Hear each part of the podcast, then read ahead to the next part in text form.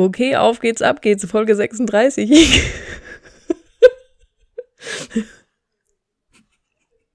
Mach doch nicht so ein Gesicht. nee, das war super. ab geht's. Danke. Okay, ich sag das jetzt nochmal, aber ich werde es genau so wieder sagen. Und du das nicht so überrascht gucken, weil sonst kann ich nicht weiterreden. Ja, ich schneide das auch nicht raus. Malte. also, pass auf.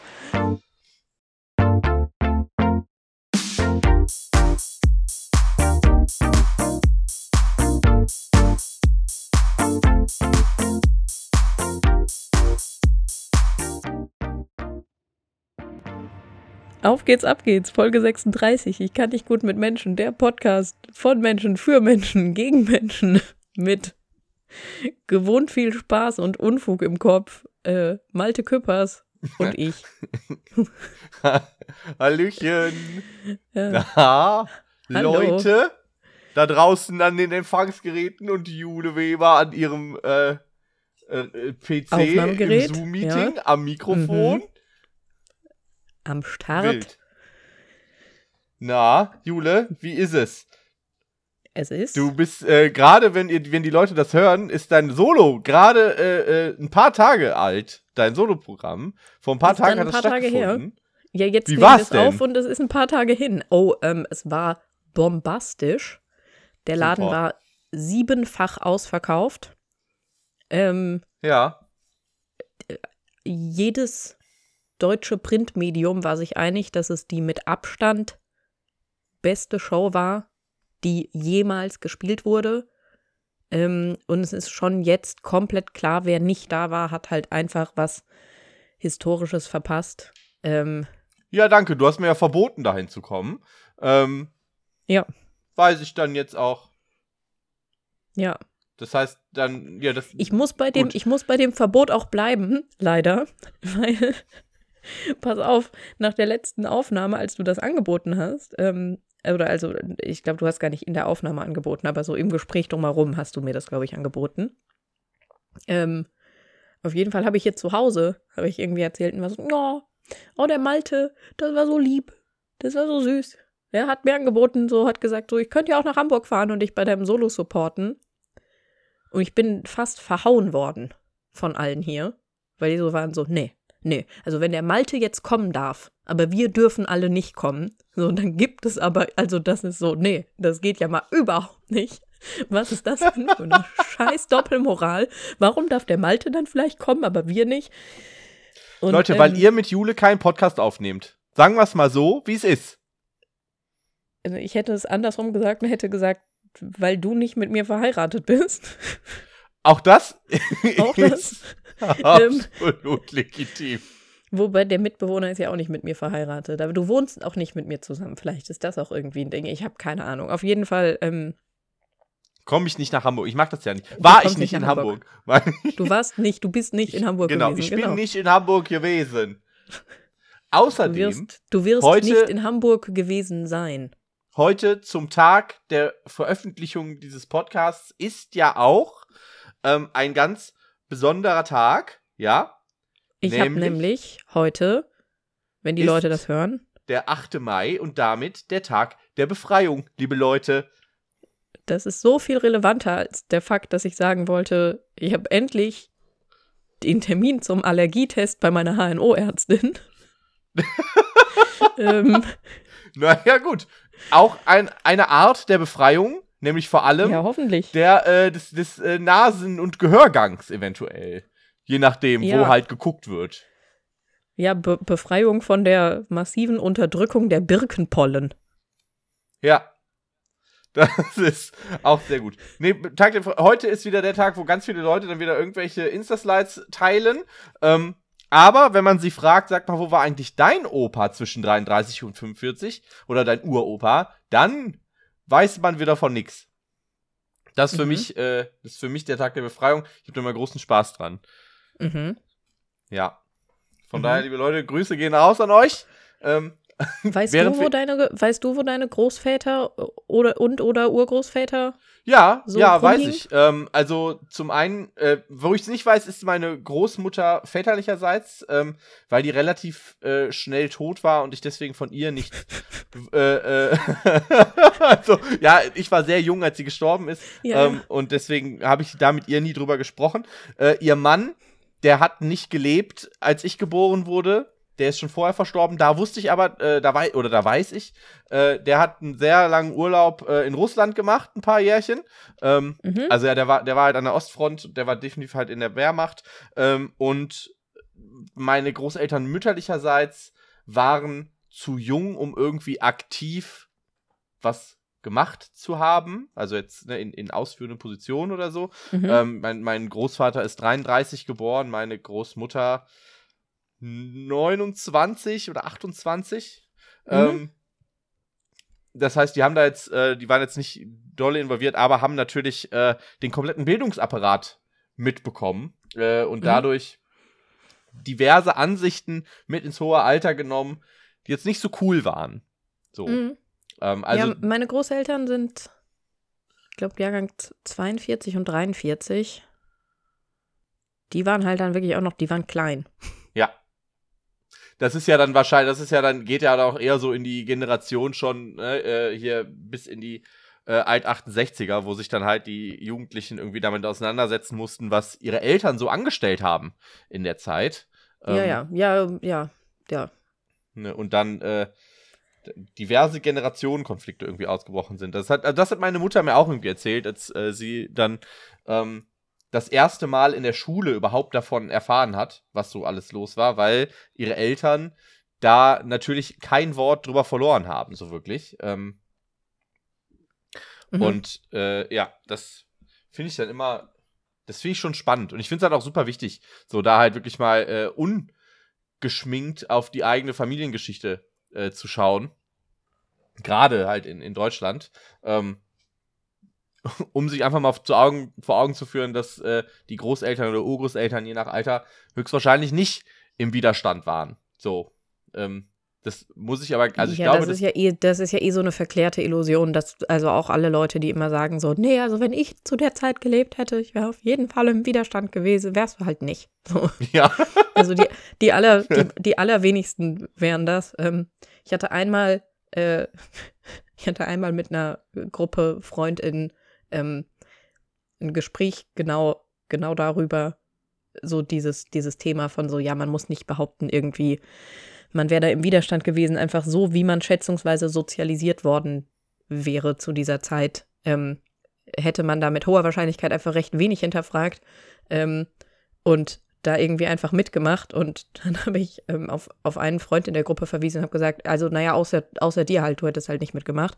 Ähm, und er war so mega gerührt und war so, Jule, denkst du wirklich, hältst du mich wirklich für so einen guten Menschen, dass du dir sicher bist, dass ich im Widerstand gewesen wäre? wow, denken, was, und hat voll die, er hat voll die Fühlis bekommen. Und dann habe ich gesagt, nee, du bist halt behindert.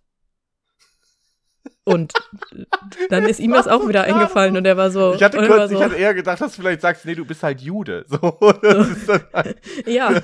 irgendwie sowas Aber das halt, sind so, ne? oder, ja, oder, genau, das äh, sind so die einzigen Leute. Ich, so, ne? ja. ja, das sind so die einzigen Leute in meinem Umfeld, bei denen ich mir sicher bin, du hättest nicht mitgemacht, weil sie hätten dich einfach nicht gelassen. Ja, ja, ja. Hm. Naja, das ist heute der Tag. Ähm, und ich, wie gesagt, das ist, ich finde, das ist immer ganz, ganz wichtig. Meiner Meinung nach, äh, auch gerade aus, aus unserer Haltung oder, oder aus, äh, sozusagen aus deutscher Perspektive, ist meiner Meinung nach halt viel wichtiger, irgendwie darauf mal zu schauen und sich irgendwie bewusst zu machen, Leute, die Deutschen sind damals nicht befreit worden. So, das, der Tag der Befreiung heißt so, weil die Welt von den Deutschen befreit wurde. So, und ganz viele, ganz viele Menschen von den Deutschen befreit wurden. So, und yep. das ist dann immer, wenn dann Leute sagen, ja, das muss unbedingt ein Feiertag werden, wo ich mir denke, so, wir sollten an diesem Tag eigentlich nicht feiern. So, wir sollten da mal äh, zurückdenken und, und, mal schauen, irgendwie, was da so. Gedenktag, wenn gesagt, das wird ein offizieller Gedenktag, so, ähm, mhm. das sehe ich total. Verstehe ich auch, wenn Leute sagen, dass das da wirklich, ähm, ja, wie, wie, wie Tag der deutschen Einheit oder sowas halt da äh, frei sein sollte und so. Ähm, das das sehe ich schon. Ich tue mich nur schwer, das Feiertag zu nennen dann in den ganzen Forderungen. Eben aus genau diesem Grund. Und weil ich mir einfach wünschen würde, dass dann ja einfach ein paar Leute sich wirklich die Zeit nehmen würden, äh, mal die eigenen Familienhistorien irgendwie durchzuchecken. Ich glaube, da wäre allen mehr mit geholfen. Aber gut. Mhm. Das, äh, das dazu, das ist eigentlich nicht, kurz, kurz hier mal reingeredet, aber das war eigentlich nicht das, wofür, äh, wofür wir uns heute zusammengesetzt haben, weil, während wir aufnehmen, ist natürlich noch nicht so weit. Das sind alles nur Mutmaßungen, die wir aufstellen, was an diesem Tag äh, geteilt wird und, und besprochen wird und dies, das. Deswegen äh, gehen wir direkt, Jule, sag Aber mal. Aber es ist total schlau, guck mal, weil jetzt können die Leute an dem Tag auch unseren Podcast teilen. Und es ist sogar was Thematisches. Ja, das stimmt natürlich. Vielleicht finden ja. manche Leute es sogar auch schlau. Strategisch haben wir das richtig gut gemacht. Mega smart. Wow. Das ist wirklich, als ob wir das planen würden. Es ist wild. Ähm, das klingt jetzt so, das habe ich so gesagt, als ob wir es tatsächlich planen würden, aber nee, tun wir natürlich nicht. Nee, das wirklich ist ja alles nicht. Jule, hast du, Wahnsinn. Hast du, ein, hast du einen Regelfall der letzten Woche? Ähm, Und eine Ausnahme von mir aus auch direkt. Gib, gib alles, was du hast. Ja, ja, ich, ähm, ich, ich mache sie so ein bisschen, ich mache sie so ein bisschen zusammenhängend. Ähm, ich habe das Wochenende auf der Leipziger Buchmesse verbracht. Buchmessen oder Messen generell sind voll und kompletter Wahnsinn.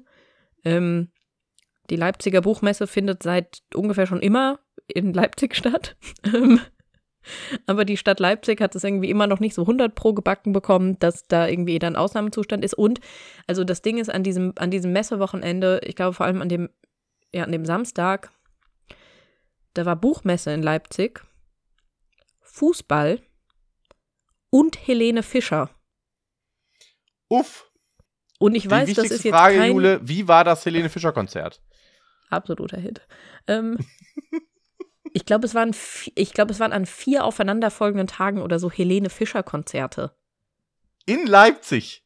Ja. Das ist ja völlig verrückt.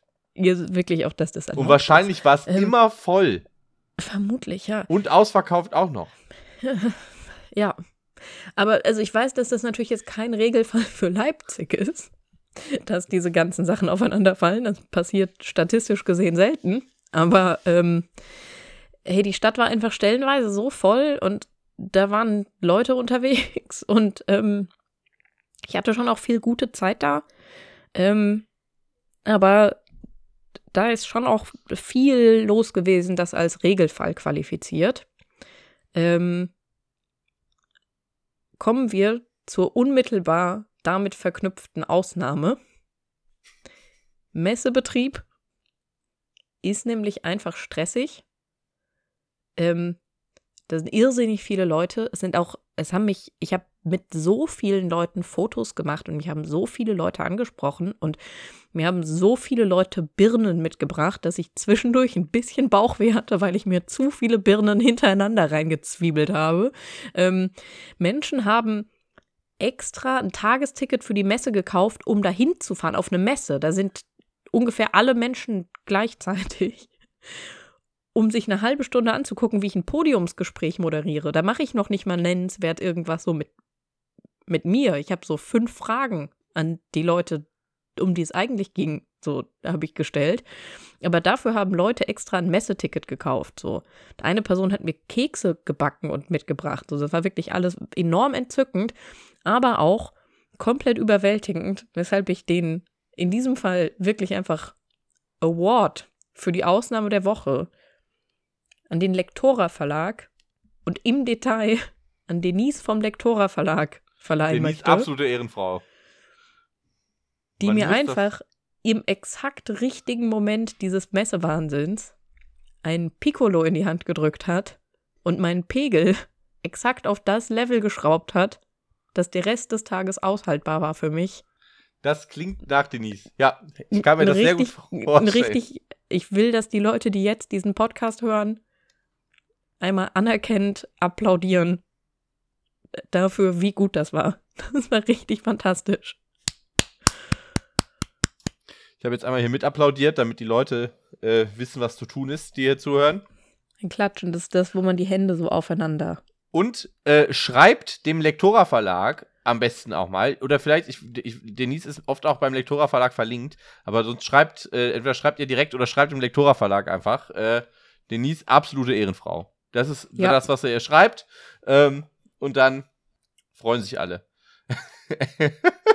ja, es sollten einfach mehr Leute sollten sein wie Denise. Ja. Es wäre einfach besser. Die Welt wäre einfach besser. Sehr gut. Ich kann mir gut vorstellen, ich, kann, ich habe das Bild einfach, ich habe diese ganze Situation sehr genau vor Augen.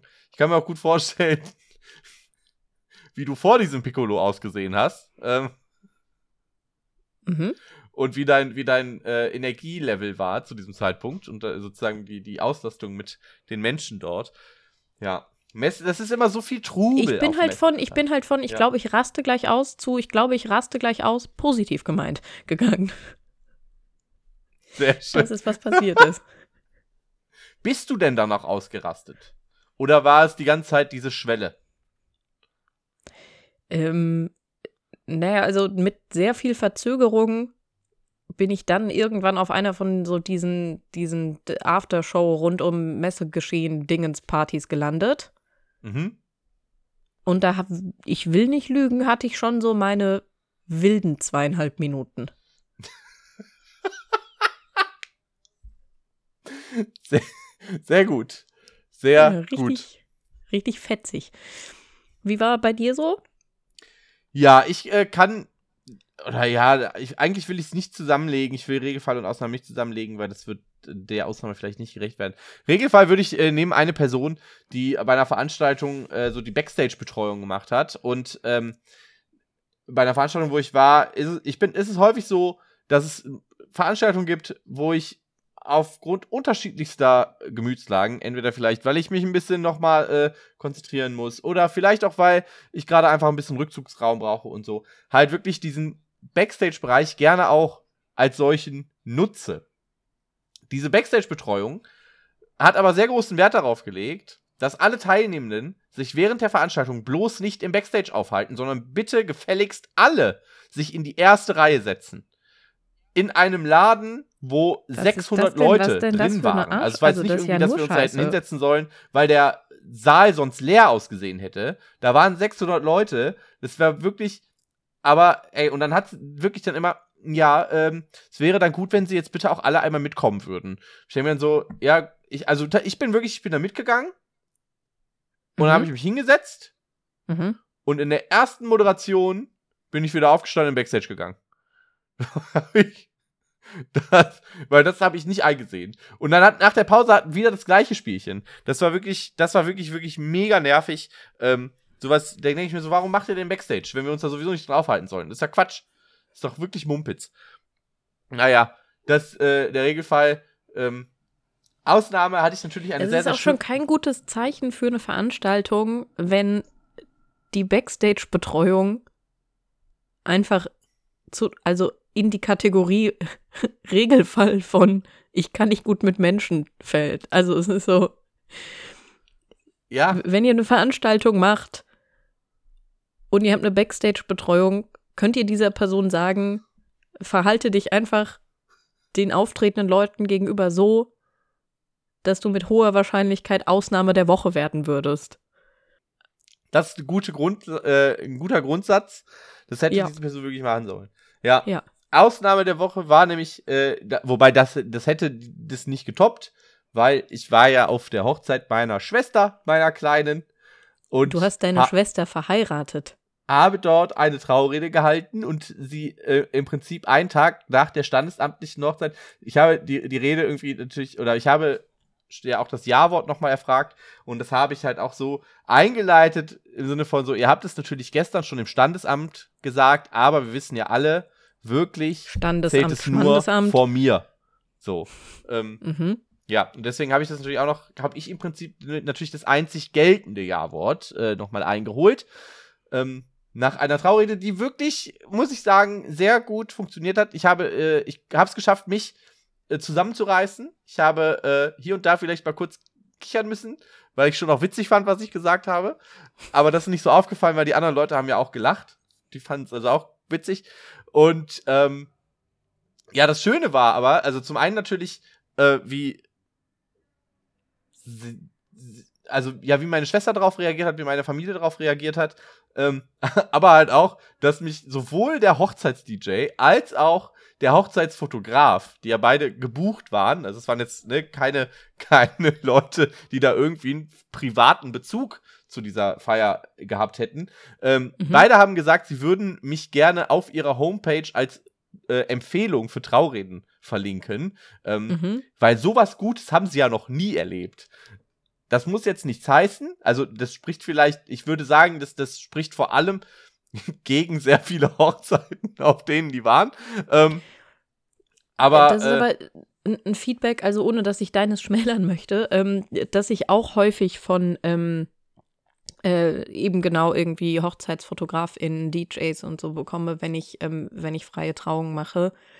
Ähm, und ich glaube, es ist in erster Linie wirklich dieses Ding. Ich habe ja die Traurede, die du dafür geschrieben hast, auch gehört. Ähm, und ich weiß aber auch, wie andere eigentlich einfach kreativ schreibende Leute eben da dran gehen.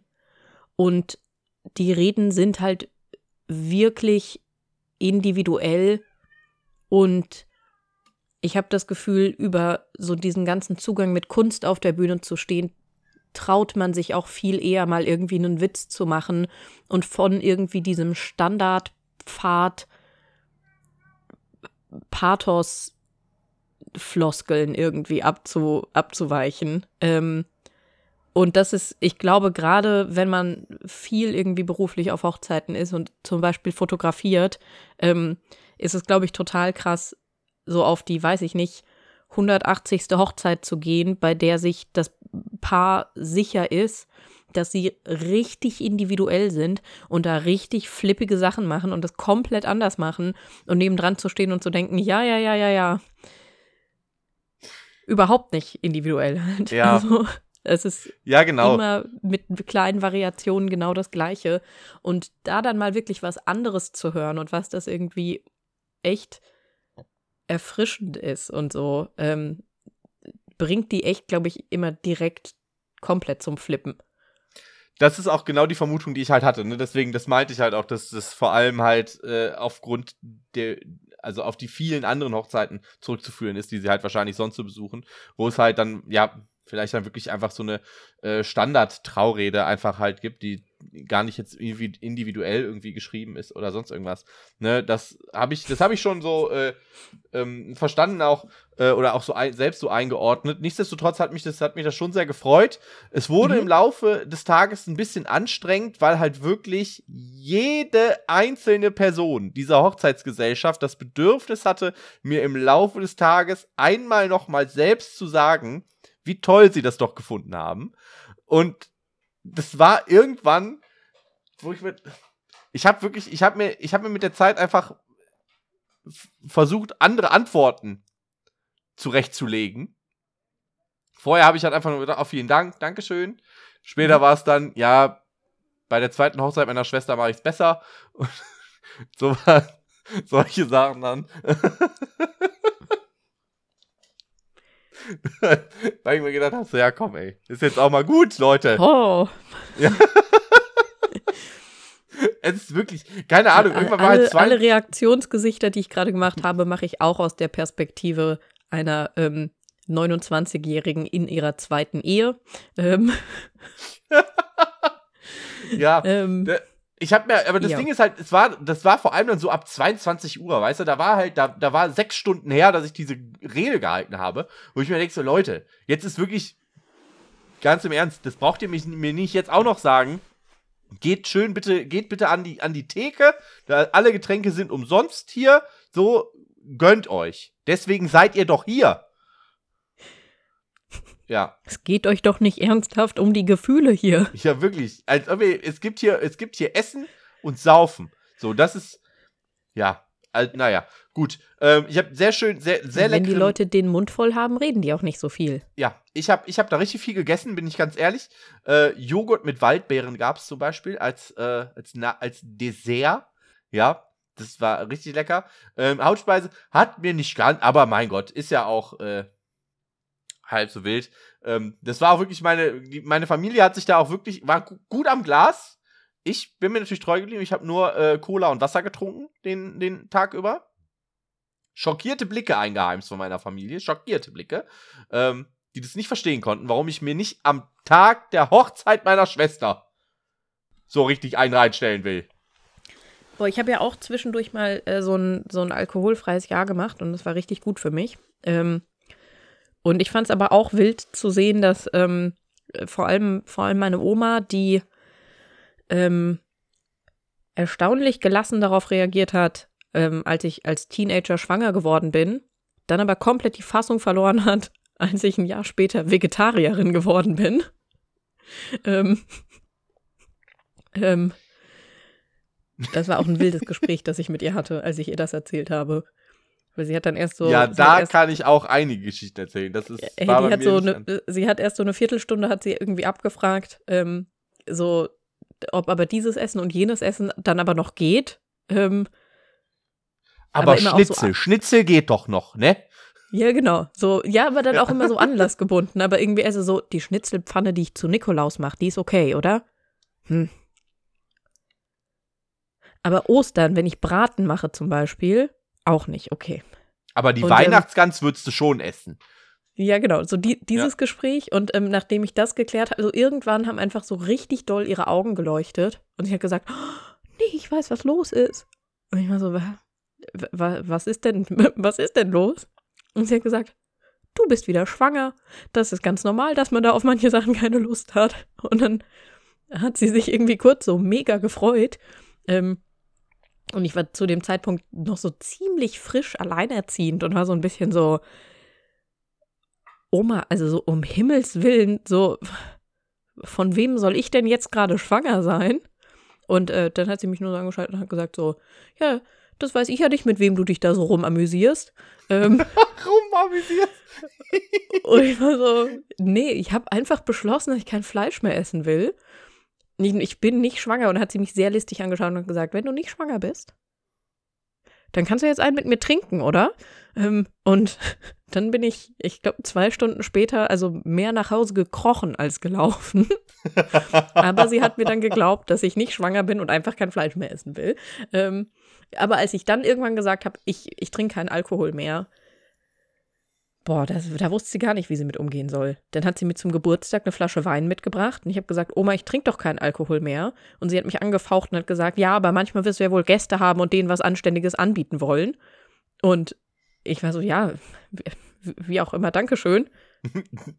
und dann hat sie mir noch so eine, so eine, so eine ganze, so eine ganze Tüte Schokolade und Kekse in die Hand gedrückt und hat gesagt so, ja, das geht ja dann noch. Oder isst die junge Frau jetzt auch keinen Zucker mehr? Und ich habe sie wirklich noch nie so passiv-aggressiv erlebt. Ich war so, nee, Zucker ist okay. Aber sie war auch richtig, richtig froh, als ich irgendwann wieder angefangen habe zu trinken. oh, endlich. Endlich. Das Kind ist wieder normal. Ja, was, ich war auch vor kurzem mit meinen Eltern bei ihr zum Essen. Und saß dabei, wie meine Oma wirklich mit vollem Ernst versucht hat, meiner Mutter zu erklären, dass die weniger irgendwie Sodbrennen oder whatever hätte, wenn sie einfach nicht die ganze Zeit nur so viel Salat essen würde, sondern wenn sie einfach auch Fleisch essen würde und Schnaps trinken würde, dann würde es ihr viel besser gehen. Ich bin, Juli, ich bin ganz ehrlich. Also eigentlich, wir hatten ja gesagt, wir wollen ein bisschen jetzt hier über Messe-Dies sprechen, aber ich ja. finde das hier gerade viel spannender. Ich finde das gerade viel spannender, weil das ist Leute, ihr seid jetzt live dabei, wie ich hier gerade versuche, Jule zu überzeugen, dass wir das Thema ändern sollten für diese Folge. ich finde, das können wir hier fließend aber machen. Was ist, was, aber was ist, das, was ist das Thema? Ich kann nicht gut meiner Oma sagen, dass sie nicht nochmal nachschenken soll. Ich kann nicht gut mit anderen Leuten essen. Oder sonst, also wirklich, nee, also wirklich Menschen, Menschen so, so, äh, Entscheidungen zu, mitzuteilen, gerade in Bezug auf, auf Ernährung, äh, Schrägstrich Konsum irgendwie, das ist immer, immer kompliziert. Es ist wirklich unfassbar. Als ich, Wie haben die Leute bei dir so reagiert, als du gesagt hast, du trinkst keinen Alkohol mehr? ja, das ist, ich muss sagen, das ist relativ entspannt, weil ich immer gesagt habe, also generell immer, warum? So, das ist wirklich so ganz, warum? ja, äh, Malte, bist du schwanger? Ja, genau, das ist dann, ja, wenn, das, das Ding ist, wenn ich das sage, gucken die sofort meine Frau an. Weil das ist wirklich so, dann denke ich, ach, das machst du aus Solidarität. So, nein, nein, nein, nein, nein, nein. Leute, ruder zurück. Das ist, ähm, anders. Und dann, ich meine, dadurch, dass ich halt sage, so, ich, ich kann es ja, ich, ich, ich sag ja tatsächlich, wie es ist so. Ich sag so, ja, ich habe es eigentlich gemacht, um einen Freund zu unterstützen. Der hat nach einem Monat schlapp gemacht, ich ziehe das jetzt aber durch. So. Der hat ähm, nach einem Monat schlapp gemacht? Ja, der hat nach, nach einem Monat war der wieder besoffen. dann aber, also dann, aber das war nur so ein schwacher Moment. Ansonsten, also das ist schon sehr viel weniger bei ihm, aber so, ich habe, ich ziehe das komplett durch. So, und, er hat auch immer ein schlechtes Gewissen, wenn wir darauf zu sprechen kommen. Irgendwie. Ähm, zu Recht auch. Aber ich, wie gesagt, so, das ist halt so das, das Ding. Und das funktioniert dann, dann denken, ah, okay, also ist dann nur für ein Jahr. Weißt du, so, das dann auch, dann Mhm. denken wir so, ah. Und das Ding ist, ich weiß es noch gar nicht. Ähm, ob das jetzt nur für ein Jahr ist, ich kann mir schon vorstellen, dass ich dann vielleicht hier und da mal sage, okay, vielleicht, ich weiß nicht, jetzt so ein ganz besonderer Anlass, ähm, irgendwann mache ich das jetzt dann doch oder so, aber dass es dann halt trotzdem deutlich reduzierter ist, keine Ahnung. Das, damit wäre ich, glaube ich, auch in Ordnung, aber da möchte ich mir jetzt gerade gar nicht so Gedanken drüber machen, weil ich kenne mich halt auch, wenn ich irgendwann sage, ja, komm, so einmal eine Ausnahme, und dann sind die Ausnahmen plötzlich jede Woche oder so. Also das ist, muss ich, Mhm. muss ich jetzt auch nicht unbedingt haben. Ähm, ja, es war tatsächlich aber so, dass halt, dass halt beim, beim Essen das auch viel, viel schwieriger war. Also meine, äh, meine Tante damals, die ist überhaupt nicht drauf klargekommen. Die hat, äh, die hat wirklich über, über äh, mehrere Tage hinweg, weil die ganze Familie war zu ihr zu Weihnachten zum Essen eingeladen, kam sie nicht darauf klar, was sie mir jetzt zu essen vorsetzen sollte. Und es war nicht mal, als, also ich war ja, ich habe hab nicht gesagt, dass ich mich vegan ernähre, sondern ich, ne, dass ich kein Fleisch esse. So, da, das ging aber. Ja, kam sie überhaupt nicht drauf klar. Ähm, denn sie hatte halt so einen eigenen Gasthof und da war auch auf der, auf der Speisekarte, gab es keinen einzigen Abschnitt vegetarisch. Sie hat gesagt, ja, sollen sie doch, wir haben doch Salat. So war ihre Antwort immer, wenn man gefragt hat, gibt's denn? Ja, wir haben doch Salat. Da waren dann aber auch meistens Putenstreifen drin und so. Und dann ähm, hat sie mir halt wirklich einfach einen, Haufen Brokkoli hingestellt, mit Käse überbacken. Ähm, keine Lecker. Soße oder so, einfach nur Brokkoli mit Käse. Es war trocken, trocken wie ein Arsch in der Sonne. Ähm, und das war, Brokkoli-Arsch. ja. oh Gott, das klingt nach räudigen Hämorrhoiden. Naja, Nein!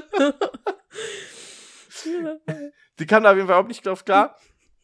Meine, meine Mutter am, hatte am Anfang ihre Schwierigkeiten. Ähm, mittlerweile hat sie halt so eine grobe Liste an fleischfreien Gerichten, die sie halt dann immer wieder abarbeitet. Ach, ich mache jetzt mal wieder Gemüselasagne, wenn der Jung kommt. Ach, ich habe jetzt hier, ne, sowas halt. Ähm, oder die weiß, äh, im Kaufland geht sie dann einfach ans Regal mit den vegetarischen äh, und dann nimmt die einfach alles, was da drin ist. Vegetarische Würstchen, vege hier die Schnitzel und äh, Schnitzelersatz und all sowas, packt die alles und macht dann, ich mach, nimm, was du willst. Ich mach, iss, was du willst davon. Ich habe alles gekauft. So, das, äh, das ist der Umgang meiner Mutter mittlerweile, da komme ich ganz, ganz gut klar mit. Aber ich weiß nicht, ob du das auch, äh, ob du das auch kennst. Wenn ich in einen Kontext, äh, also einen zwischenmenschlichen Kontext komme, mit Menschen, die eher, ja, die jetzt, die jetzt, sagen wir mal, nicht, nicht städtisch leben. Mhm. So, wo, wo es ja, in der Stadt ist es ja deutlich häufiger so, dass, dass, ne, dass du Leute triffst, dass, dass du ein veganes, vegetarisches Angebot irgendwie hast. Ähm, Mhm. Ist auf dem Land ja ein bisschen anders. Und Mhm. wenn ich da dann auf Leute treffe und die erfahren, dass ich dann kein Fleisch esse, Mhm. ist das Gespräch immer, immer so, dass die plötzlich anfangen zu erzählen, dass sie ja wirklich auch nur ganz, ganz selten Fleisch essen. Und das Gute. Und dann immer nur das. Gute vom Metzger. Und das ist so bescheuert, weil zum einen interessiert mich das nicht. Ja. Hier wird aber gerade richtiges Katzenkonzert gesungen. Zu, zum, die Flaschen, fressen auch Fleisch. Die gucken mich auch ganz irritiert an, wenn ich sage, ich will nicht. Naja. genau, das interessiert mich. Und zum anderen ist halt genau das, was du gerade meinst, es ist einfach, würde ich strikt von ausgehen, gelogen. Das ist einfach gelogen. Als ob die immer zum Metzger gehen, wenn die sich ihre, wenn die sich ihre Mortadella aufs Brot schmieren wollen am, am Morgen. Das ist auch Mortadella wirklich eine Wurst, ganz im Ernst, ich, der, da reicht der Geruch, da hatte ich Würgereiz bekommen. Das habe ich ja auch bei ganz vielen, bei ganz vielen Sachen. Meine Frau hat jetzt, hat jetzt sich zuletzt hat wieder angefangen, Cabanossi, diese kleinen, kleinen, kleinen, ja, weiß ich nicht, ob das so Salamiwürstchen sind oder so, sich rein. Das ist für mich auf einem Geruchslevel wie die Fertigfrikot in der Bahn. Da wird mir sofort schlecht. Da wird mir ja. sofort schlecht. Und das. Ja, da, da, das ist ja einfach, also, ja. Nee, das ist immer dieses Gespräch. Immer. Und egal wo ich bin, die Sätze sind immer die gleichen. Die sind halt direkt so, dieses, weißt du, dieser, dieser ausgelutschte Gag von wegen, woran erkennst du einen Veganer, der erzählt's dir, den kannst du halt, den kannst du wirklich, und das ist in keinster Weise überspitzt, umdrehen und sagen, woran erkennst du eine Person, die Fleisch isst? Sie erzählt dir auf jeden Fall, dass sie das nur ganz, ganz selten macht und nur das Gute vom Metzger. Naja, und ich habe halt auch das Gefühl, dieses, woran erkennst du einen Veganer, naja, weil er es dir erzählt, ist halt so, ähm, weil er aber auch immer ins Erzählen genötigt wird. Also du kannst halt nicht einfach sagen, ich ernähre mich vegetarisch oder ich ernähre mich vegan und dann sagt die andere Person, ah, alles klar, weiß ich Bescheid, sondern ähm, es kommen ja dann auch immer irgendwie diese, diese, also zum einen eben diese Rechtfertigungsgespräche, die du gerade angesprochen hast, ähm, aber halt auch irgendwie dieses so, ja, ich könnte das aber nicht. Ähm, aber, oder, also so, so, so tausend Sachen und irgendwie Rückfragen dazu. Und ich sage es inzwischen tatsächlich auch häufiger an Stellen dazu, weil ich das Gefühl habe, es macht das sonst, also es macht so Krise. Ich war jetzt neulich ähm, irgendwie wieder auch ähm, von Leuten, die ich aber noch nicht so gut kannte, also zu, so halb beruflich, halb privat, äh, ja, dann treffen wir uns doch einfach am Wochenende und frühstücken auch zusammen. Und haben die mich noch gefragt, so, ähm, gibt es irgendwas, das du besonders gern magst oder nicht? Und ich habe halt auch nur zurückgeschrieben und war so, naja, ähm, ernähre mich halt vegetarisch, zu Hause eigentlich sogar fast im Schwerpunkt vegan, habe ich da nicht dazu geschrieben, aber ich war halt so, äh, hier, also für mich vegetarisch bitte und habe extra noch dazu geschrieben, so, ähm, ich bin aber komplett entspannt damit, wenn andere das nicht machen, weil wenn ich irgendwie sage, so für mich bitte vegetarisches Essen, ich bin, ich habe keinen Stress damit, wenn andere Leute anders essen als ich. Ähm, ich, ich mag nur, dass für mich was zu essen da ist, weil ich da dann auch häufig das Gefühl habe und so auch diese, diese Gespräche, dass irgendwie so, oh, hm, aber die ernährt sich so und so. Können wir denn dann jetzt hier überhaupt noch? Oder ist das irgendwie so, ja, so könnt ihr. Bitte, das, also das, das stört mich nicht.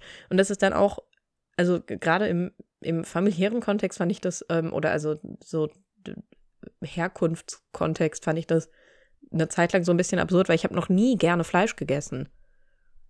Und ich habe noch nie viel Fleisch gegessen. Also auch so, auch als ich noch gegessen habe, wenn irgendwie im Sommer gegrillt wurde, ähm, ich habe halt trotzdem zu 90 Prozent geile Salate gegessen. Ähm, ja, das war bei mir ja. schon anders. Also bei, bei meinen Eltern gab es wirklich jeden Tag Fleisch. Und das ist, so bin ich halt auch groß geworden. Es gab immer was mit Fleisch dazu. Ähm, und der, im Prinzip der Zeitpunkt, wo ich gesagt habe, ich mache das nicht mehr, das war mhm. an einem Wochenende begründet, wo ich gefühlt, also wir waren dort äh, äh, mit meiner damaligen Freundin und ihrem äh, Freundinnenkreis zelten in der Eifel. Und da wurde einfach jeden mhm. Tag gegrillt. Und da habe ich, glaube ich, an diesen drei Tagen Wochenende pro Tag zwei Kilo einfach nur Fleisch in mich reingestopft und Brot mit Kräuterbutter. Wichtig. Und da habe ich mir danach, als ich zu Hause war, gedacht, das war ja nur pervers. Das mhm. war ja völlig krank. Das kann, nee, mache ich nicht. Äh, brauch, ich brauche da erstmal ein bisschen Abstand von. Und dann ich, bin ich da halt dann bei geblieben. So, mittlerweile bin ich da schon auch, also ich, da war ich dann auch relativ strikt. Mittlerweile bin ich da auch ein bisschen lockerer irgendwie, so dass ich bei manchen Sachen denke ich mir so, ja, ist jetzt, ne, bin ich jetzt auch nicht mehr so, so strikt. Ähm, wenn ich die Möglichkeit habe, wenn ich irgendwie unterwegs bin und ich sehe, es gibt eine vegane Alternative oder so, nehme ich die auf jeden Fall auch äh, sehr gerne immer. Ähm, aber nichtsdestotrotz ist es immer so halt genau, genau dieses, was wollte ich jetzt sagen, dass du diese Gespräche immer wieder hast und vor allem die Sprüche, die du dir anhören musst. Ne? Das ist ja immer die Leute, die versuchen dann ja auch immer so super witzig dabei zu sein und haben dann mhm. das Gefühl, dass den Gag, den die jetzt an den Kopf knallen, hast, die gehen davon aus, dass die sind, die sind die ersten, die den jetzt sagen. So. Aber ich denke mal, es sind halt wirklich seit zehn Jahren, wo ich mich damit auseinandersetze, 15 Jahren, wo ich das dieselben ja, Gags, noch viel länger, glaube ich. Ja, also es, dieselben ähm, Gags, die da gemacht werden. Immer ja. wieder. Und ich denke mir so, Leute, das langweilt euch das nicht selbst so langsam? Es ist doch wirklich. Nee. Da. Ja. Da, ja, sollte man meinen. Halt also, ja, genau. Ich, also ich glaube wirklich, dass das alles noch super viel länger ist. So auf der anderen Seite meiner Familie hatte ich so, also ein bisschen leichter, als ich gesagt habe, äh, ich bin jetzt, ich ernähre mich vegetarisch. Ähm, weil ich auf der Familienseite einen Onkel habe, der einfach zu dem Zeitpunkt schon seit vielen, vielen, vielen Jahren vegan war. Und ähm, da war es so ein bisschen der Effekt von, ähm, ich, ich konnte nur noch, ich konnte in, ernährungstechnisch nur noch das graue Schaf sein, weil das schwarze war schon, war schon besetzt. Ähm, und mit dem habe ich da auch also viel drüber geredet, weil der da aber auch so, also sehr aktiv ähm, auch wirklich so in der veganen Community war, beziehungsweise immer noch ist. So, der hat auch ähm, also lange ein veganes Café beziehungsweise Restaurant dann in, in Köln gehabt und so. Ähm, und ja, also von dem habe ich das, habe ich das auch immer gehört. Und das ist ja dann sogar nochmal, glaube ich, eine Nummer krasser. Ähm, also vegetarisch habe ich das Gefühl, ist eigentlich inzwischen easy und salonfähig. Ähm, auch der Rest meiner Familie kommt inzwischen gut damit klar. Also meine Eltern sind dann, oder also meine Mama ist einfach dann einige Jahre nach mir auch vegetarisch geworden. Ähm, das macht's da mega einfach. Ähm, und dann hatte ich nur noch einmal so einen Moment, wo ich so ein bisschen, ich war nur, ich war nur kurz ein bisschen beleidigt, weil ähm, erst bin ich vegetarisch geworden und dann ist meine, meine Mutter vegetarisch geworden und es gab trotzdem so, was so die Familie anging, immer so Gespräche drüber, irgendwie auch so, ja, was macht man dann da irgendwie zu essen? Äh, meine Oma neigt dann immer dazu, zu allem, was sie mir macht, einfach noch äh, mir noch ein Ei zu backen. Und mit ich back dir noch ein Ei, meint sie, ich hau dir einfach noch ein Rührei aus stabilen acht Eiern in die Pfanne. Und es ist immer immens viel mehr, als physisch möglich ist zu essen. Ähm, äh, und genau, da habe ich aber auch an so ein paar Stellen irgendwie gesagt, so, ja, aber guck mal, also so diese Sache könnte man ja ganz einfach vegetarisch machen, wenn man zum Beispiel aus diesem Salat einfach ähm, den Schinken rauslässt. So ja. Ähm, ja, und alles andere kann man ja, kann man ja genauso machen. Ja. Also so, na, guck mal, man kann, also, weiß ich nicht, halt, es gibt ja so Kartoffelsalatrezept, aber es ist halt noch Speck mit drin. Lässt du den weg, zack, äh, so ist schätzungsweise sogar vegan, je nachdem, wie du das machst. Das ist ja eigentlich alles recht einfach. Und da waren alle irgendwie immer so, nee, nee, wissen wir jetzt nicht, ob wir das so verändern können. Ähm, und dann ist meine Mutter vegetarisch geworden und auch die hat noch lange zu irgendwie Anlässen und so so einen kleinen Topf mit dem vegetarischen Essen, das sie selbst gemacht hat, extra mitgebracht. Und dann hat mein Cousin seine Freundin mit heimgebracht. Also, die gehört jetzt, natürlich gehört die inzwischen zur Familie. Das ja, ja. ist alles, das ist ganz fantastisch so, aber also ich bin in dieser Fam ich bin in diese Familie reingeboren. So, ich war zu dem Zeitpunkt, als ich diese Ernährungsentscheidung mitgeteilt habe, seit fast zwei Jahrzehnten da drin. Den Schinken aus dem Salat lassen. Nee, wissen wir, also wissen wir nicht, ob wir das machen können. Und dann bringt der seine Freundin mit nach Hause. Und die sagt, ja, hallo, so, ich bin übrigens Vegetarierin. Und dann erzählt meine Tante mir, oh, wir haben jetzt gesagt, wir haben jetzt gedacht, wir lassen jetzt einfach den Schinken aus dem Salat weg. Das ist ja total einfach. Und die Laura, die ist ja Vegetarierin. Und dann machen wir das doch einfach so. Und da, das war kurz so ein der Moment, wo ich gedacht habe, so, mhm. Mhm. Manchmal rede ich in Psychotherapie darüber, dass ich äh, immer das Gefühl hatte in meiner Familie, dass mir mitunter Leute einfach nicht zuhören und mich nicht ernst nehmen. Mhm. Ja. Ein weiterer Strich auf der Liste. oh nein.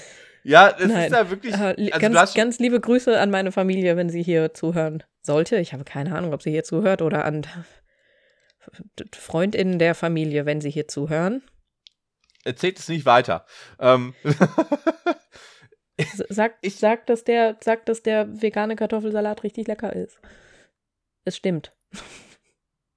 Meine Tante macht, also das, Kartoffelsalat ist ja sowieso, ne, da, da, was manche Leute dann vielleicht bei Stress mit dem Weihnachtsessen haben, ich, für mich gab es, seit ich klein bin, zu Weihnachten eigentlich vor allem auch immer äh, Kartoffelsalat, weil das, das ist halt äh, Bombe immer wieder.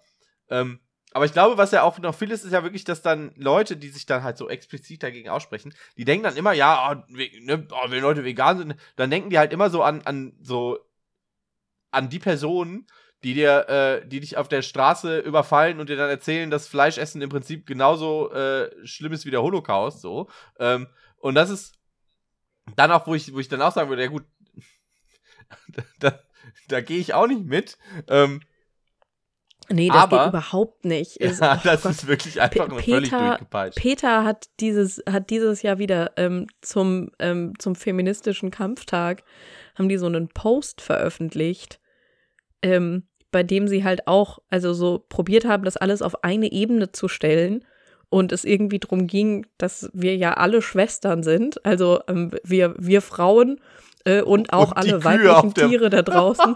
ja, und das war komplett absurd, weil sie so eine, Malte, sie haben so eine Insta, ähm, also ne, so ein Insta-Post gemacht und auf diesem Bild halt irgendwie so verschiedene Frauen abgebildet, ähm, aber auch äh, halt auch irgendwie so Tiere drumherum. Und dann war es aber so richtig weird, weil sie halt eine Kuh abgebildet haben und so und der Kuh aber so extra so Wimpern so lange Wimpern irgendwie angemalt haben und da war ein Elefant abgebildet, aber das Innere von seinen Ohren hat geglitzert, damit halt auch klar wird in der Darstellung, dass das, dass das Frauentiere sind, das sind hm. Schwestertiere. Hm. Ja. Und ähm, da habe ich natürlich auch irgendwie drauf geschaut und habe gedacht so, ja, nö, klar, das ist exakt, das ist exakt der feministische Kampf, den ich kämpfe.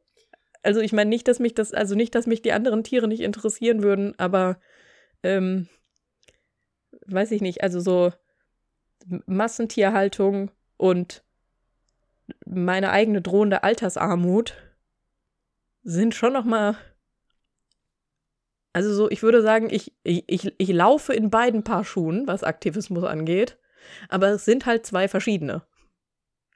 Ja, die Paula ist eine Kuh, die macht nicht einfach Mu, die macht einen Pudding. Aber gut, ähm, das, Du guckst wieder super skeptisch. Kennst du den Pudding nicht? Das ist ein Pudding mit Flecken. Und da ist eine Kuh drauf. Die heißt Paula. Oh ja, doch, den kenne ich. Den kenne ich aus dem Supermarkt, ja. Ja, okay, gut. Ja. Ähm, vielleicht vielleicht dürfen die Kühe mitlaufen bei der Demo, wenn sie das Transpi gemalt haben. Ähm, aber genau, das, das ist halt. Ich bin richtig enttäuscht davon, wie selten Tiere einfach ein Transpi machen. Das wirklich, das ne? Problem. Das ist nämlich genau der Punkt. Ja. So, die können sich auch mal ein bisschen für den Aktivismus einsetzen.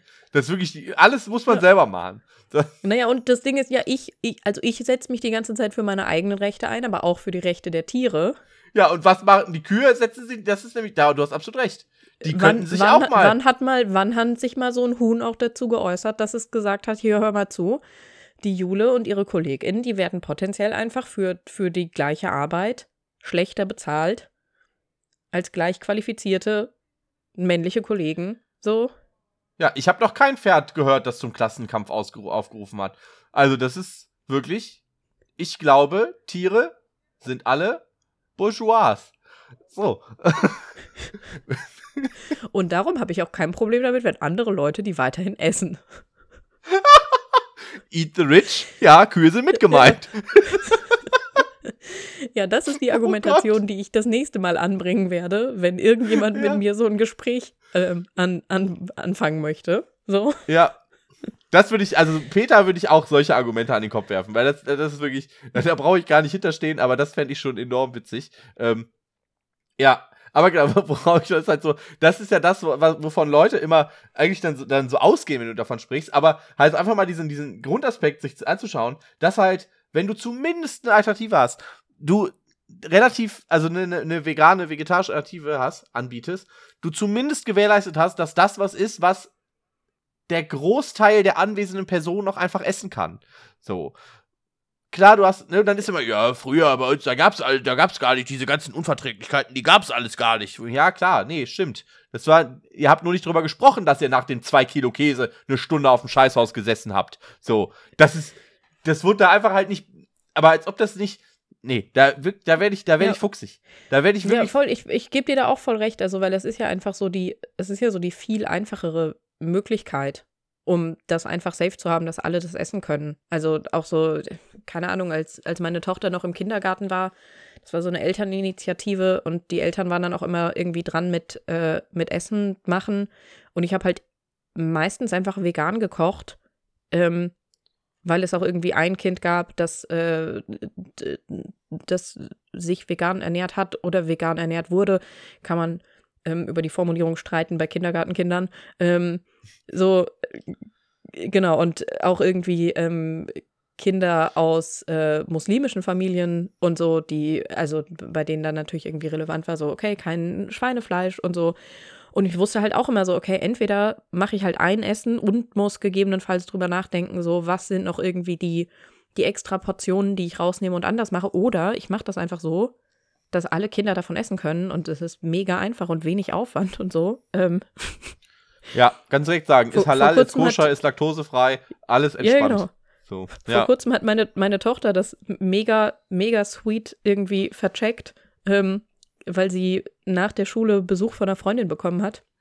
Und die ist das erste Mal mit hierher gekommen. Und immer wenn sie irgendwie Kinder zum ersten Mal mit hierher bringt und die dann auch mit uns essen, frage ich immer so, hey, weißt du von irgendwas so, muss ich auf irgendwas achten? Oder auch so, mag das Kind irgendwas einfach überhaupt nicht? Ähm, oder so, kann ja, gibt ja auch einfach wirklich so richtig intensive Aversionen gegen Sachen. Ähm, und dann war sie so, nee, ist alles gut. Und dann war sie so, oh, Mama, es ist nur, es ist, es ist super wichtig. Ähm, so, ähm, die, die isst halt kein Schweinefleisch. Also so, es ist wichtig, so ohne, ohne Schweinefleisch, weil eben aus einer muslimischen Familie und hat mir das nochmal so ganz eindringlich erklärt, dass ich da auf jeden Fall drauf achten muss. Dann und, hast du erstmal das Schlachtermesser wieder weggepackt. Nee, aber dann war kurz so, dann war kurz so Schweigen und ich war so, Kind, also der Haushalt, in dem du groß wirst, so ist ein vegetarischer Haushalt, seit du ein Jahr alt bist. So, also du hast in meinem Haus noch exakt nie Schweinefleisch zu essen bekommen. Also so, warum, warum sollte ich ausgerechnet an dem Dienstag damit anfangen? Und sie war richtig auch so, oh. Oh ja, stimmt. stimmt, das ist ja überhaupt kein Thema bei uns. Ähm, aber ich fand es ein bisschen sweet, dass es ihr irgendwie nicht direkt also, dass sie es nicht direkt so im Kopf hatte. Ähm, ja, es spricht ja auch einfach für, für einen ganz, ganz normalen äh, Umgang so auch für, ne? Das ist halt so völlige Normalität ist einfach so, ne? Und äh, man das gar nicht mehr ja. wirklich äh, hinterfragt oder im, im, Kopf hat oder sonst irgendwas. Und das Ding ist ja aber auch, dass, da musste ich gerade auch mal dran denken, ne? Wie absurd auch sonst einfach diese, diese, diese Verhältnisse sind. Du hast es ja mittlerweile auch ganz, ganz viele Fastfood-Ketten, die ja auch langsam auf den Trichter kommen und sich denken, boah, es kommen wieder viel mehr Leute bei uns essen, wenn wir jetzt auch Sachen anbieten, die nicht aus Fleisch sind. So. Mhm. Und das funktioniert ja auch. Es ist natürlich trotzdem Müll, den du dir da reinschaufelst, mhm. aber Müll, für den kein Tier umgebracht wurde und äh, der halt einfach äh, so schmeckt, wie man manchmal halt Müll in sich reinstopfen will. So, und jetzt war ich zuletzt, äh, bin ich bei äh, einem ähm, bei einer Fastfood-Kette vorbeigelaufen, die hauptsächlich äh, Hühnchen serviert. Und mhm. die haben jetzt auch so ve äh, vegetarische äh, oder vegane, weiß ich gerade tatsächlich, aber zumindest vegetarische äh, Eimer, wo du halt dann so, so, so Filetstückchen irgendwie dann mit nur Soße kriegst. Super lecker. Mhm. So, wo ich mir denke, so, gerade dieser Laden, wenn mhm. du dir einen der herkömmlichen Eimer dann holst, da sind dann 18 Hähnchenflügel drin. Das sind einfach neun Hühner. Das finde ich so krass, dass man da für zwei, das ist ausgelegt auf zwei Personen. Das sind einfach neun Hühner. Das sind viereinhalb Hühner pro Person. Nein, ja, ja, doch, stimmt, genau. Ja, ich wollte gerade sagen, neun Hühner pro Person. Nee, das ist nur mein, das wäre es bei mir, wenn jede Person einen kompletten Eimer ist. Aber ja. Ja, nee. Viereinhalb Hühner pro ja. Person. Und Hühner oh, sind jetzt wirklich nicht klein. So, also das sind schon, jetzt sind natürlich, sind nicht so wie ein Strauß, sehe ich, ja. aber ähm, ja. Boah, ich habe ich hab neulich, was das angeht, habe ich einen ähm, Fakt gelesen, der, der, also den ich nochmal so krass fand. Oh Gott, jetzt habe ich das Gefühl, es ist doch, es ist doch so eine ähm, Hört auf Fleisch zu essen Propaganda in diesem Podcast. Nein, mir ist wirklich, ich bin da, ich bin da ganz bei dir auch. Aber äh, ich habe, also ich habe neulich noch mal den Fakt gelesen, dass wenn du zu Hause in deinem Backofen ein Hühnchen zubereitest,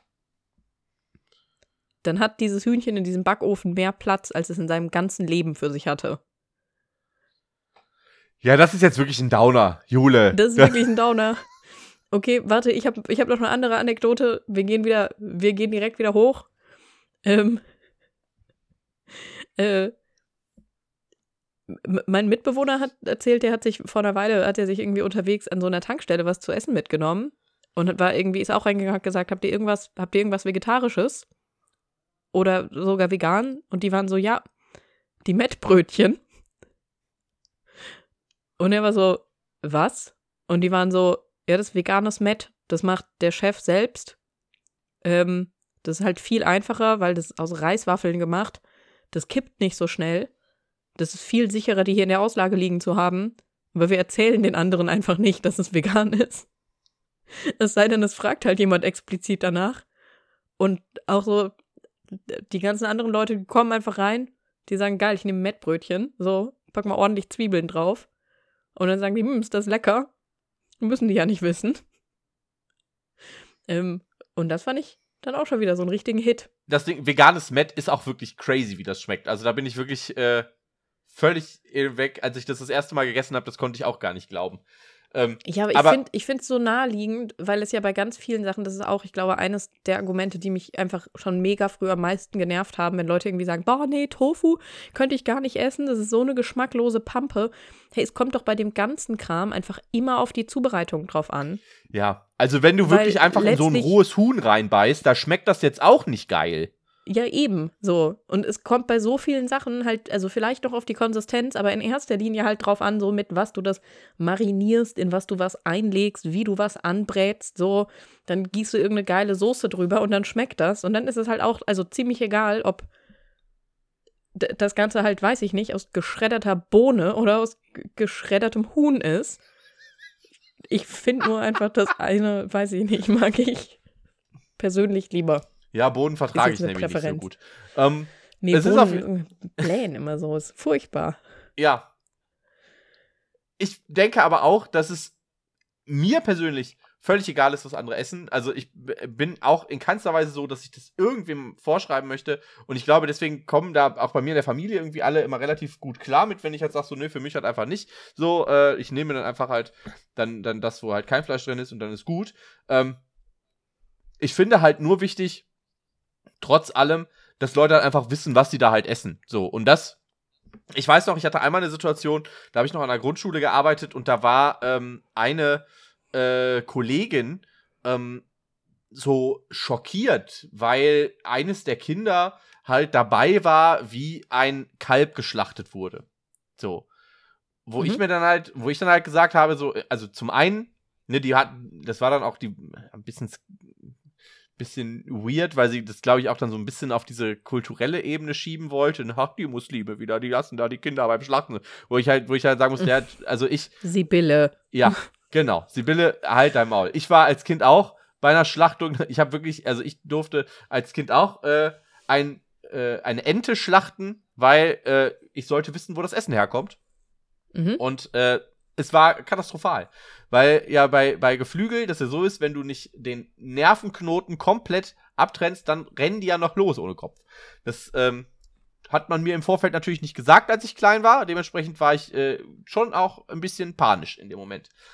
Nichtsdestotrotz würde ich nicht sagen, dass äh, mir das bloß nicht hätte passieren sollen. Also diese Schlachtung an sich jetzt, nicht diese ganz spezielle Ereignis, aber so. Und ich bin auch und, und auch für, für Kinder heutzutage denke ich, das ist, wenn die Familie Fleisch isst, dann ist es meiner Meinung nach durchaus sinnvoll, den Kindern so zu zeigen, ey, das ist nicht einfach nur verpackt im Supermarkt und taucht da plötzlich auf wie von Zauberhand, sondern da steckt halt was hinter. Und zwar das hier. So, und wenn, wenn du das hier siehst und dir anschaust, ne, so passiert das, dann kannst du selber entscheiden.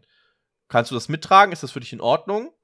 Oder sagst du dann, ah, nee, für mich soll das nicht passieren.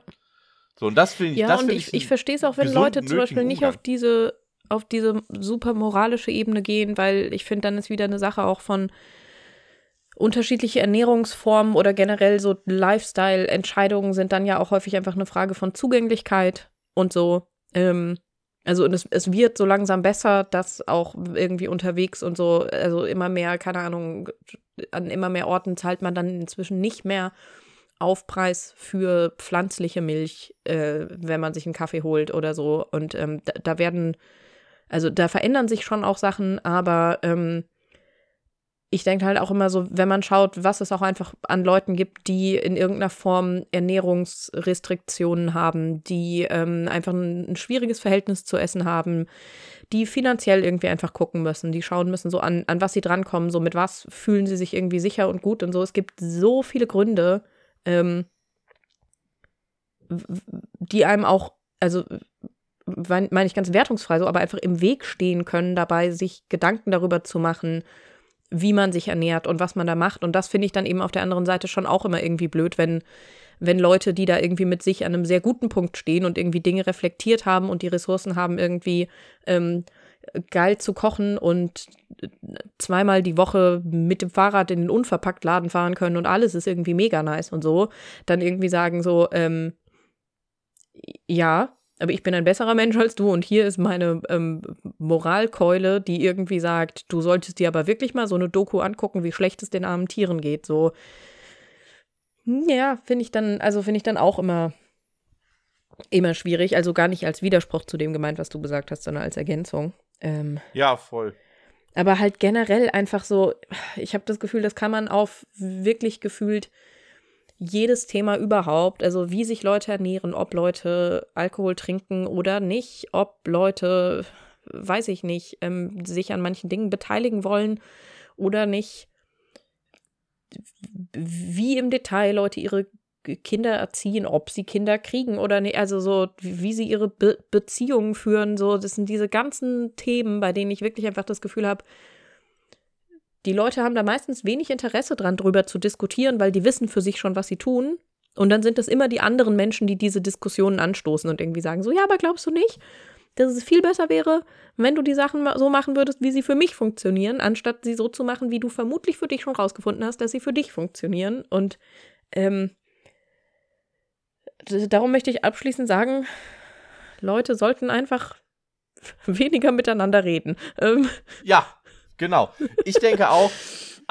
nee, aber halt Sa weniger den Scheiß von anderen kommentieren. So voll. meine Güte. Sachen, die dich persönlich vor allem, also die dich vor allem persönlich betreffen, sollten nicht von anderen kommentiert werden, außer du bist fucking reich, dann darf alles kommentiert werden und du gehörst auf den Grill. So, das, äh, das würde ich sagen. Deswegen esst mehr Pferde an dieser Stelle. Ähm, diese, diese reichen, diese reichen Langköpfe. Ähm, und ich finde, damit kann man hier gut abschließen. So, mhm. liebe Leute, wenn ihr auch reiche Pferde habt, äh, dann könnt ihr die mal dazu überreden, dass sie uns eine kleine Spende da lassen. per PayPal. Aber je nachdem, je nachdem, ob die näher an der Leiter stehen oder an der Pflanze. So. wichtig, ja. Ganz, ganz wichtig. Wenn sie an der Leiter stehen, dann haben sie definitiv mehr Kohle. Ähm, und genau, dann äh, über PayPal, ich kann nicht gut mit Menschen, at web.de, freuen wir uns über Spenden äh, für dieses Podcast-Projekt. Ebenfalls freuen wir uns über Bewertungen auf Spotify und Apple Music. Da kann man, glaube ich, auch, da kann man auch bewerten. Äh, Apple Podcasts, nicht Apple Music. Ähm, und äh, bei Spotify könnt ihr natürlich auch Kommentare zu den Folgen schreiben mittlerweile. Äh, das ist auch sehr schön. Es wurde bei der letzten Folge sehr intensiv äh, Jules Würgegeräusch in den Kommentaren hervorgehoben. Außerdem wurde in der Umfrage letzten Folge äh, bei aufgerundet 90% dafür sich ausgesprochen, dass Jule beim nächsten Durstlöscher-Videodreh mit dabei ist. Auch das hat mich natürlich höchst gefreut. Wie gesagt, ich habe hier Durstlöscher saurer Pfirsich stehen. Es ist großartig. Ähm, ich habe ich hab, ich hab das Gegenstück dazu hier stehen, Malte. Ein Pfirsichsaft. Mm. Ja, mag ich nicht. Ähm. ne, genau, auf jeden Fall, das sind die Sachen, die ihr machen könnt, ihr Lieben. Äh, empfehlt uns weiter, teilt den Podcast sehr gerne auch. Ähm, und Wir hören uns nächste Woche wieder. Ja, Hab ich was gilt vergessen? natürlich noch ein Dankeschön zu sagen, Hm. Nämlich an Louis Leuger für das Cover und Eileen Schelik für das Intro. Ähm, und dann äh, dich und mich, weil wir haben schon wieder eine schöne Folge aufgenommen. Doll. Gut. Gut. Ja. Nicht ganz so fulminant wie meine Soloshow, die gewesen sein wird, wenn die Leute das Jeder von euch, der das hier hört, in der Nähe von Wow. Hamburg lebt und nicht da war, schämt euch. Außer die Person, die an dem Tag ein Alpaka-Baby bekommen hat, die ist entschuldigt. Immer noch. Immer. Ja, wir Ich müssen krieg die auch ein Alpaka-Baby, ganz spontan. Malte. Ja. Tschö. Du kriegst kein Alpaka-Baby, du hast Hausverbot. Ähm, stopp. Abbruch.